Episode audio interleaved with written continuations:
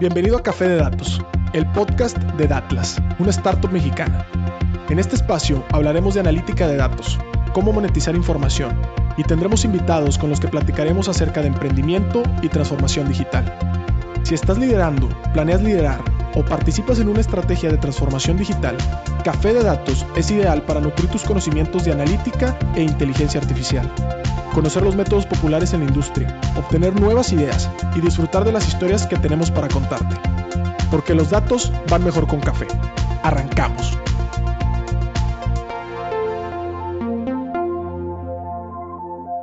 ¿Qué tal? Buenas tardes. Bienvenidos a otro episodio más de Café de Datos. Mi nombre es Pedro Vallejo. Mi nombre es César Salinas, nuevamente aquí con ustedes. Encantado.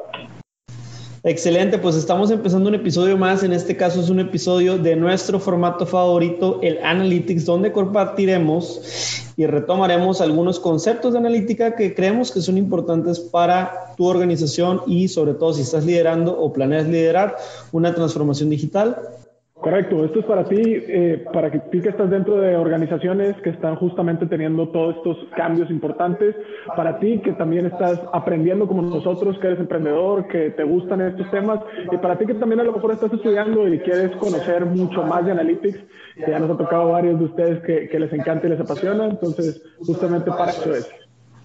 Perfecto, entonces arranquemos. Este es el segundo gran capítulo de la tercera temporada que tenemos para ustedes. Entonces, este episodio se llama Cinco tendencias de datos para gerentes de Analytics.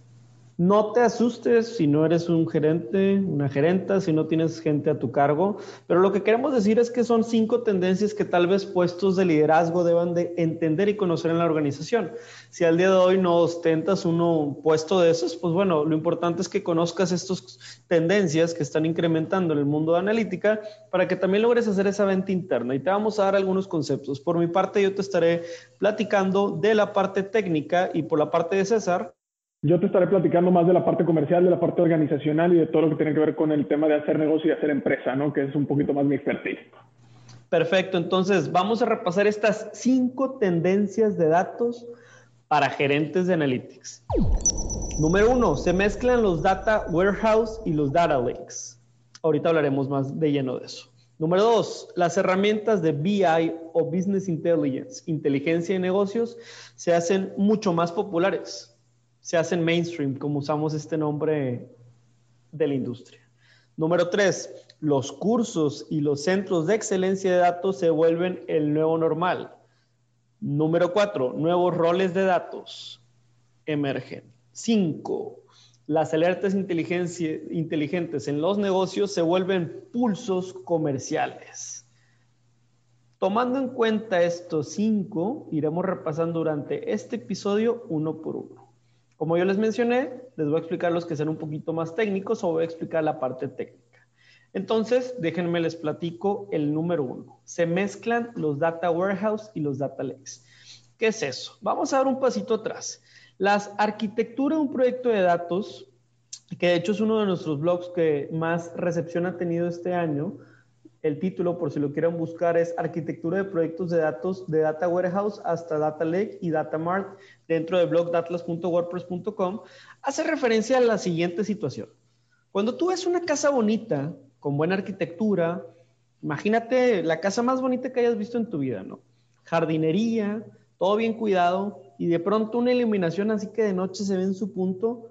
Estoy seguro que lo que menos te preocupa es cómo está la casa de plomerías, cómo está la casa de cables y cómo está la casa detrás de lo que ves de la fachada, ¿cierto? ¿Por qué? Porque lo que luce es lo que tenemos al frente. Pero hay que ser honestos, tiene que haber un trabajo de plomería, un trabajo de cableado para que todo lo que está al frente funcione. En ese sentido, ¿por qué tal vez deberíamos, debería importarnos en el mundo de los datos o haciendo esta analogía, no solamente cómo se ven los dashboards, los sistemas, las plataformas de mapas, etcétera, al frente, sino todo lo que está atrás. Bueno, porque todo lo que está atrás, que es justamente el Data Lake, Data Warehouse, Data Mart y algunos ETLs, que ahorita explicaremos qué es cada cosa, pues justamente es lo que habilita que de manera ágil, sencilla y súper rápido digo súper rápido porque ahorita esa es la tendencia, que todo sea veloz y lo queremos en el instante, podamos estar consultando información. Entonces, eh, justo en este punto de la tendencia, ¿verdad? Te tengo que explicar primero qué es un data lake, qué es un data warehouse, ¿no? El dato viaja desde la fuente de origen. Puede ser un celular, puede ser a lo mejor una base de datos transaccional, una caja registradora, o si en el aeropuerto, no sé, hay una máquina que tenemos un sensor y cada pasajero que llega eh, le podemos tener un, dato de ellos. Pues imagínense que todos esos datos se copian tal y como vienen, es decir, a lo mejor una caja registradora registra unidades y, y pesos, ¿no? Una moneda nacional a lo mejor esta máquina en el aeropuerto solamente registra pasos y la estatura de la persona. Y a lo mejor otra otra máquina está registrando por ahí datos de redes sociales. Bueno, cada uno de esos datos en sus formatos originales se copian en un repositorio. Este repositorio es el lago de datos. Claro que habrá muchas otras arquitecturas que pueden funcionar, pero para este episodio, para los fines de esta explicación, este sería el lago de datos en donde conviven información de todo tipo de formatos, ¿cierto? Después, tras hacerles algunas transformaciones, que en términos así técnicos se llaman ETLs por sus iniciales en inglés, que significan extracción, transformación y carga de datos, pues justamente estos datos acá en el equipo Atlas les decimos los fileteamos. Es decir, de venir todos estos datos que son de redes sociales y de sensores y de cajas registradoras, pues ¿cómo los unificamos? ¿Cómo les damos una identidad? Digo, en nuestro caso lo que hacemos es georreferenciarlos. Ya venías platicando el episodio pasado que hablamos con el presidente del INEGI lo importante que son georreferenciar los datos. Y eso es lo que nosotros hacemos. En ese sentido, una vez que los datos ya tienen una integración y ya tenemos datos eh, de tipos más homologados, esa información del data lake pasa al data warehouse y ya del data warehouse puede pasar a otros repositorios más pequeños o puede ser directamente consumido en un dashboard como el que a lo mejor tú y yo conocemos del COVID o a lo mejor ah, de la COVID, porque ya me han corregido varias veces, es de la COVID en español. O por otro lado, este, otro tipo de tableros. Entonces, en ese sentido, si la tendencia dice, la voy a repetir, es la primera tendencia que estamos leyendo de las cinco tendencias que los gerentes de analítica deberían de poner atención, se mezclan los data warehouse y los data lakes. Esto quiere decir que ya no necesariamente los datos tienen que ser fileteados antes de ser consumidos por sistemas de dashboards. O al menos esto es lo que propone esta tendencia. Obviamente lo que les estamos hablando son estas postulaciones que hacen empresas como Snowflake y también empresas que tienen infraestructuras mucho más avanzadas en Estados Unidos y lo que ellos acusan es que se pueden ahorrar costos de procesamiento si no tienen data lakes. Obviamente, ¿qué es lo que ocurre, verdad? Es que hay sistemas que están reemplazando ese fileteo, ¿verdad? O esa ETL o ese procesamiento de información que ocurría entre el data lake y el consumo final o el tablero final. Entonces, esa es una tendencia que hay que ponerle atención, sobre todo porque, y a lo mejor aquí César puede complementar en la parte comercial, pero porque muchas veces llegan las empresas y, y bueno, pues, o sea, te explican desde la misma infraestructura desde hace 20 y 10 años y esta infraestructura puede estar cambiando. ¿Qué opinas, César, por esta parte? ¿Cómo pudieras complementar, no?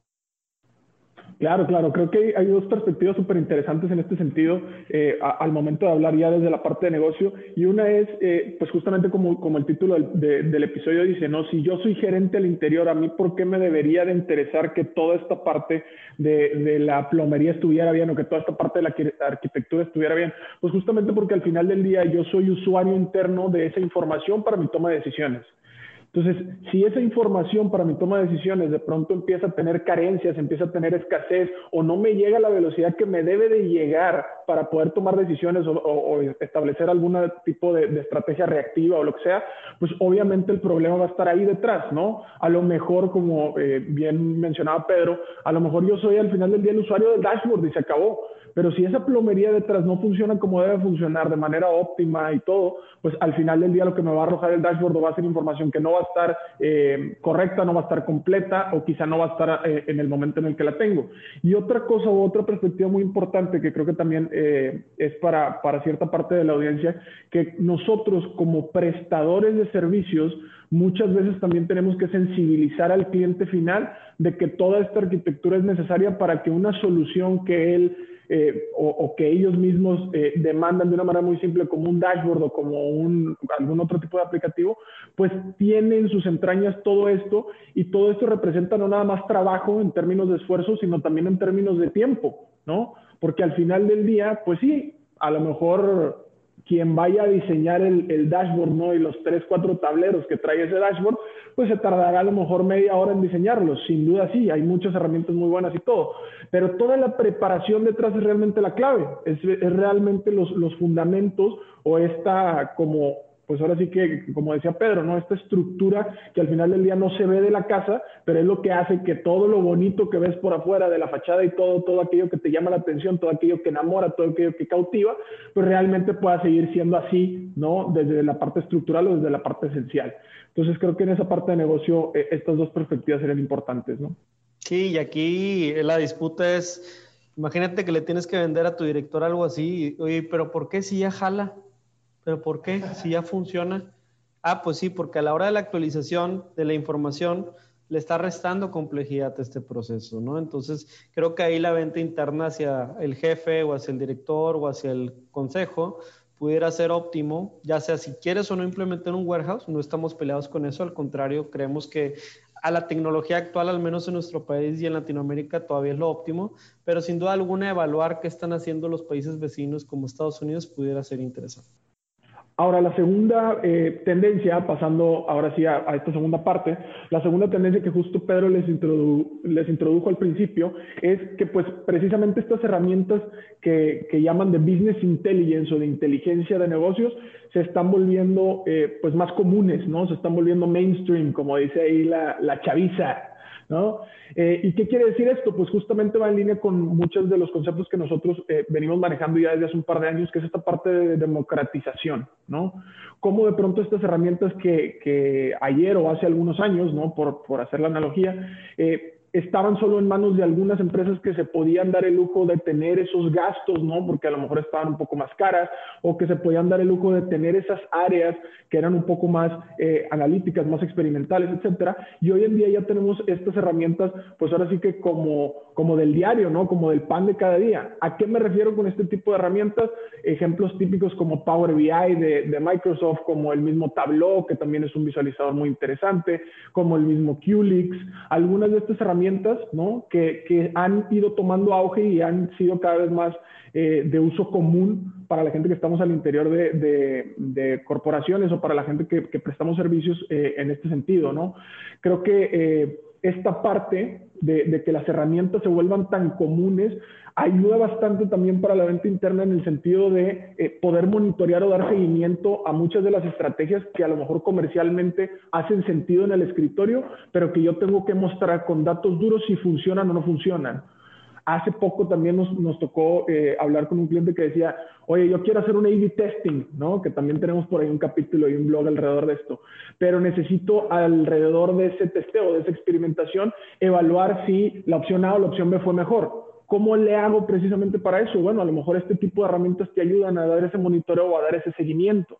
Entonces es muy importante que toda esta parte de democratización y todo, que hoy en día esas herramientas se están volviendo cada vez más lo normal ¿no? al interior de, las corporaciones, no solamente las apalanquemos o no solamente nos ayudemos de esto, ¿no? a nivel de diagnóstico interno, a lo mejor si la tengo o no la tengo, sino también hay que entender mucho qué es lo que sigue, ¿no? si de pronto esto ya se volvió una regla del juego, entonces ahora la parte de innovación o la parte de cosas nuevas, pues vienen a ser un poquito más complejas. Entonces, en ese sentido también vamos empezando a construir no solamente en el corto plazo, sino esta visión de qué es lo que sigue o hacia dónde va eh, mi estrategia, hacia dónde va mi empresa, hacia dónde va mi negocio o hacia dónde vamos nosotros mismos también como prestadores de, servicios o, o de soluciones ¿no? al cliente final. Sí, algunos pasos claves en el dashboard, pues es qué va a ser el contenido, ¿no? Asumiendo que conocemos todos los que estamos escuchando qué es un tablero, qué es un dashboard, que es simplemente una visualización de manera dinámica, ¿verdad? Una visualización que también te puede ayudar no solamente a tener datos en Excel, sino a pasar esos Excel a gráficos que sean mucho más sencillos de procesar y entender y que también se actualicen de manera inmediata. Pues eh, en ese sentido, realmente los pasos a seguir es que también necesitamos una mejor calidad de métricas, mejor calidad de indicadores y mejor calidad de lo que le llamamos los KPIs o los OKRs, ¿no? Que hoy están muy de moda. Entonces creo que estas prácticas se van a ir uno de la mano y, creo que una gran noticia es lo que hizo Tableau en el descuento. De hecho, hoy puedes adquirir algunas licencias de Tableau, que es una empresa que nos ofrece herramientas de visualización bastante sofisticadas por 35 dólares, ¿no? Entonces, creo que eso es un precio récord, es una nueva propuesta en el mercado y creo que es una invitación a que democraticemos eh, los datos y la analítica dentro de nuestras organizaciones, claro, de la mano con eh, empresas que ya lo han venido haciendo antes. Nosotros, por ejemplo, en el acompañamiento que a veces eh, solemos hacer, pues también es importante tener un portal donde todo esté en vivo siempre, todos tengan accesos y también digamos que no necesites un humano para cada vez que quieras ir a consultar un dato, ¿no? Entonces justamente los dashboards vienen a proceder, proceder esa, ese punto importante. Perfecto. Entonces, como el punto número tres, los cursos y los centros de excelencia de datos se vuelven el nuevo normal. Eso es claro y creo que ya los hemos llegado a ver. De hecho, a nosotros nos tocó facilitar más de 24 conferencias el, el 2020, el año de la pandemia, y pues ahorita ya traemos unas nuevas iniciativas que algunos de ustedes ya habrán escuchado, como Atlas Academy, próximamente invitación pa, exclusiva para todos los miembros de Café de Datos. Pero los cursos y centros de excelencia, ¿por qué es importante? Bueno, porque la transformación digital ha impulsado la adaptación en la agenda de aprendizaje de muchas profesiones. De pronto, ahorita estamos impartiendo como Datlas y facilitando algunos cursos de datos para gente del sector salud. Entonces va a estar tomándolo doctores, enfermeras y tal vez dentistas. Entonces, oye, ¿qué sentido hace que ellos aprenden de analítica? Bueno, pues es que la analítica tal vez sea como las matemáticas o tal vez sea como las clases de música o de arte podrán a lo mejor formar parte de la currícula no básica, pero sí de la currícula profesional, ¿no? También gente en finanzas, ¿verdad? Trabajando y aprendiendo muchísimo sobre la analítica, porque, ¿sabes? Al tener una formación matemática, puedes ayudar a impulsar negocios. O sea, el principal problema con ingenieros o ingenieras que no conocen el campo de dominio de negocio es que no tienen esa sensibilidad a los datos, ¿no? Entonces, pues digo, los financieros en general y las clases y algunas carreras de negocios tienen una formación donde tienen más sensibilidad a los datos, ¿no? También está el tema de los constructores, por ejemplo, las inmobiliarias. Ahorita también quieren que su gente que constantemente están evaluando terrenos, están evaluando las fórmulas para hacer desarrollos más rentables. Ahorita, sobre todo que el desarrollo vertical está siendo bastante explotado, pues bueno, verdaderamente el uso de analítica tanto para generar eficiencias, pero deja tú eso, porque generar eficiencias es tal vez importante, pero es una consecuencia. Lo que queremos es usar estos datos para poder generar nuevas líneas de ingreso o más dinero y es algo que también nos estamos involucrando. Y otro ejemplo que les quiero dar es que también, por ejemplo, el sector asegurador está bastante activo, ¿no? Bastante activo en el tema de analítica. Recordemos que el sector asegurador siempre ha tenido primas de riesgo, cálculos actuariales, etcétera, pero ahora en día se está democratizando algunas cosas del negocio. Así que creo que por esta parte de técnica, algunas currículas importantes, si, si tú fueses a tomar eh, o si tú como gerente de analítica tienes que procesar algún, algún curso, capacitación hacia el interior, es vámonos de lo más básico, introducción a la analítica desde las tendencias, que están haciendo otras empresas de mi industria en otros lados, oye, estadística básica, hay ocho o nueve conceptos de probabilidad que son sumamente importantes, que es una distribución normal, oye, media, mediana, moda, y por otro lado también toda la parte de storytelling de datos. Para nosotros es uno de los cursos que más nos piden dentro de Datlas y es eh, justamente cómo convertir esos datos en historias y esas historias en planes de acción. Así que ese sería alguno de, los comentarios sobre esta tendencia.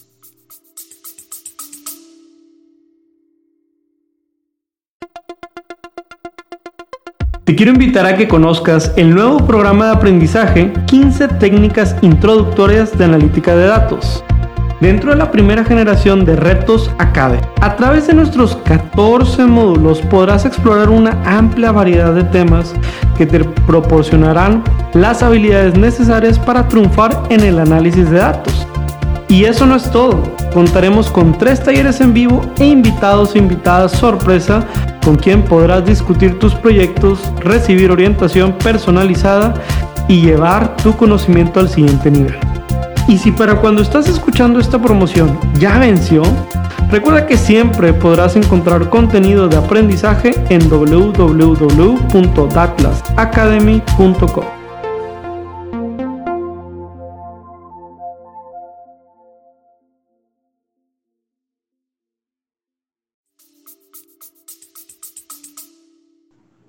Claro, claro, y, creo que eh, también hay, una perspectiva súper interesante en el sentido de eh, hoy en día que está muy en boga toda esta parte de la transformación digital de los negocios y cómo la aceleró toda esta parte de la COVID, ¿no? Este, también es muy importante cómo al, al, interior esta parte de los cursos, esta parte de los centros de inteligencia también ayudan a asegurar esa permanencia del negocio. O sea, ayudan un poquito a leccionar toda la, la, parte de adaptabilidad, toda esta parte que tienen que empezar a, a, a cambiar un poquito el chip, a lo mejor de, desde la parte cultural hasta la parte técnica, como les decía Pedro. Y también hay una parte que nos ha tocado vivir mucho, que es eh, el generar pertenencia, ¿no? Hace muchos años se, se hablaba, yo escuchaba mucho esta palabra de, oye, este, hay que ponerse la camiseta, ¿no? Por el negocio, o hay que ponerse la camiseta por la empresa. Eh, y sin duda, digo, habrá quienes lo, motiven o quienes lo lleven a cabo de diferentes verticales, pero esta parte de, de, continuar aprendiendo, de tener un semillero ahí de conocimiento nuevo que al final del día puede generar nuevas iniciativas, nuevas ideas, que puede este, gestar innovación, también genera un sentido de pertenencia, ¿no? Nos ha tocado a nosotros mismos que los muchachos que se han venido a integrar al equipo nos han pedido justamente seguir aprendiendo y es gente que a lo mejor está recién grabada. O sea, yo a lo mejor hay alguien que dice, oye, yo cuando me gradué lo que menos quería era seguir estudiando. Pues nosotros al revés, ¿no? Y creo que ese es un gran motivador y esta parte de los cursos, esta parte de los centros de excelencia, también vienen a habilitar bastante esa parte como, como software, esa parte cultural, esa parte organizacional de, de la pertenencia y sobre todo también de la permanencia de, del negocio, ¿no? Hacia, hacia futuro. Sin mencionar también que pues hay todo un nicho por ahí abierto de oportunidad en el sentido de pues dar este tipo de capacitaciones, etcétera, ¿no? Ahora, en este sentido, pues esa fue la tercera tendencia, ¿no? Vamos a pasar a la número cuatro. Pasando justamente a, la número cuatro, a la tendencia número cuatro, la penúltima de este episodio del día de hoy, justamente la, la tendencia cuatro habla de que emergen nuevos roles de datos, ¿no? ¿Y qué sucede al interior de las organizaciones con estos nuevos roles? Pues de pronto nos ha tocado a nosotros mismos ver o a nosotros mismos eh, platicar con gente que de pronto tiene analistas en el área de finanzas o gente que tiene analistas en áreas comerciales o gente misma que a lo mejor de pronto tiene también eh, analistas o algún otro tipo de rol eh, en la parte de TI. Pero organizacionalmente lo que viene a ser toda esta tendencia es que precisamente no necesitamos a lo mejor hoy en día cazar hacia un área funcional o hacia un departamento, ¿no? Ya de pronto las fronteras o las líneas divisorias se empiezan a difuminar un poco y ya podemos encontrar nuevos roles al interior de equipos que a lo mejor antes no, no necesariamente eh, teníamos eh, en la mente esa vocación importante, ¿no? Obviamente hay todo un desarrollo a lo mejor más técnico del que nos podrá platicar Pedro, pero organizacionalmente hablando de eso se trata. Y también en el sentido de decir, oye, si ya logré generar, ¿no? Un equipo ¿no? multidisciplinario, etcétera, y ya logré gestionar al interior de mi empresa, yo como gerente o yo como eh, miembro de la organización, todo un equipo, pues cómo le doy continuidad a ese equipo, ¿no? ¿Qué es lo que tengo que cuidar en ese sentido eh, de los roles, sobre todo, y qué tengo que cuidar también de los mismos talentos y todo, y de la forma en la que estos mismos roles pueden habilitar a otros miembros internos de la organización o también al cliente final, sin duda, ¿no? Así es. ¿Cuáles son estos nuevos roles? Pues bueno, veníamos de estar platicando de roles puros como analista de negocios, científico de datos, analista de datos, hablamos también de administrador de base de datos, arquitectos, arquitectas de bases de datos, estadísticos o ingenieros de datos, ¿no? Y esto era lo que un poco conformaba esta, este blog que en el 2019 realizamos sobre cómo se deberían de definir los roles de Big Data y, Muchas gracias por todas las organizaciones que han seguido por ahí nuestros consejos. Eh, en esta ocasión, al decir que emergen nuevos roles, eh, no es necesariamente que desaparezcan los otros, solamente lo que queremos platicarte es que ahora estos analistas que antes solo se dedicaban a analizar datos, pues han buscado profesionalizarse y aprender a consultar y extraer datos desde el Data Lake, desde el Data Warehouse. Entonces se vuelven una especie de analistas ingenieros, ¿cierto? Unos analistas que ya saben escribir y saben escribir códigos de SQL para realizar extracciones y también llegan un poco más avanzados en sus análisis, sin integrar todavía este tal vez desarrollo de algoritmos, pero eh, sí a un grado de análisis mucho más profesional. ¿Qué otro tipo de roles? Pues bueno, también se borran un poco las líneas o es un poco difuso entender dónde acaba el rol del data engineer y del data architect, ¿no? Entonces estas dos líneas se están borrando, eh, estos dos roles siguen existiendo y siguen siendo bastante buscados, de hecho tal vez de lo más escaso en los equipos de ciencia de datos, pero eh, lo que sí es importante eh, recalcar es que al decir que se borran las líneas es porque los ingenieros de datos que normalmente se encargan de oye, conocer solamente la información y conectar estas plataformas que van desde los S3 de AWS, programar los Lambda, ¿verdad? Si es que estás en infraestructura de AWS, pues bueno, eh, también a llevar a, cómo va a consultar la organización esta información, cómo preparo esas bases de datos, cómo preparo las estructuras tabulares. En ese sentido, ¿qué también está ocurriendo? Gracias a esta tendencia, ¿cómo reaccionan los proveedores de servicio y de plataformas, pues bueno, están buscando impulsar plataformas que son low code, ¿no? O plataformas de muy baja dependencia de código para empoderar analistas, para empoderar también a gente que a lo mejor estadísticos que saben muy bien Excel, un poco de R, pero eh, buscar que con estas plataformas low code pueda ser tan sencillo como tomar y arrojar o el clásico eh, anglicismo drag and drop, ¿no? Entonces, en ese sentido, también están abriéndole las llaves a más data marts, a más data warehouse eh, y digamos que estos, estos casos en donde antes había más cadeneros para que yo pudiera llegar y, explotar los datos de mi organización, pues ahora se están reduciendo gracias a estas tres situaciones. Analistas ingenieros, data engineers que se están convirtiendo un poco en data architects y también en plataformas de low code.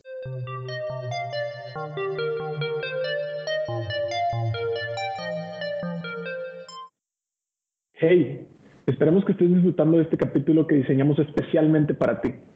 No olvides que toda esta temporada de podcast está auspiciada por la startup Datlas, una startup de analítica con sede en Monterrey, en donde nos dedicamos a desarrollar soluciones que transforman datos en decisiones.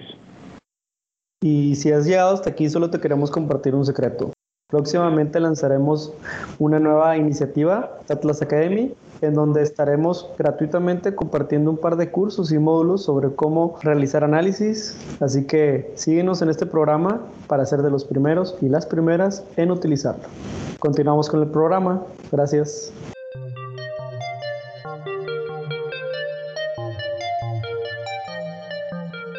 Ahora de la quinta quinta, claro que sí, la quinta tendencia. Entonces, déjenme repasar un poco. Estamos aprendiendo sobre cinco tendencias de datos para gerentes de analytics. La primera tendencia es donde te platicamos un poco de arquitectura de datos y te dijimos que la tendencia es que se están mezclando los data warehouse y los data lakes. La segunda es que las herramientas de BI o de inteligencia de negocios se están haciendo mucho más mainstream o populares dentro de las organizaciones. La número tres es que los cursos y centros de excelencia de datos se vuelven el nuevo normal para muchas organizaciones.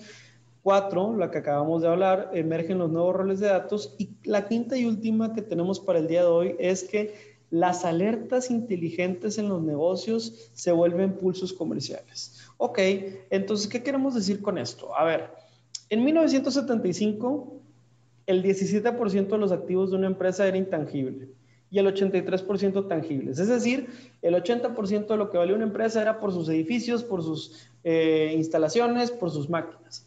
Para el 2020, el 90% de los activos son intangibles y el 10% tangibles. ¿Eso qué quiere decir? Que estos activos que son intangibles, ¿verdad? Quieren decir que son datos, ¿verdad? Que es, que es a lo mejor conectividad, que son también desarrollos internos que no necesariamente se pueden tocar, pero que sin duda afectan a la experiencia de consumo.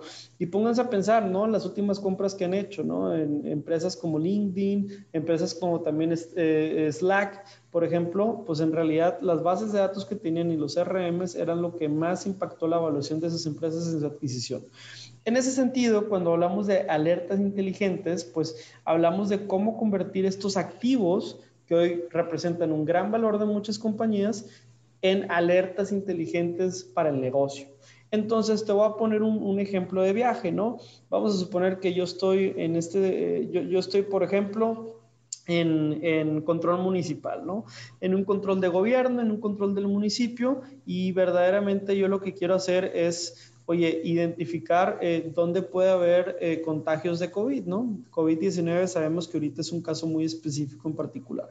Entonces, oye, con base a, sensores y a lo mejor una alianza que hicimos con Google, en donde podemos ver dónde hay más gente movilizándose, me doy cuenta que el miércoles 5 de marzo se dirige un montón de gente al Zócalo Capitalino.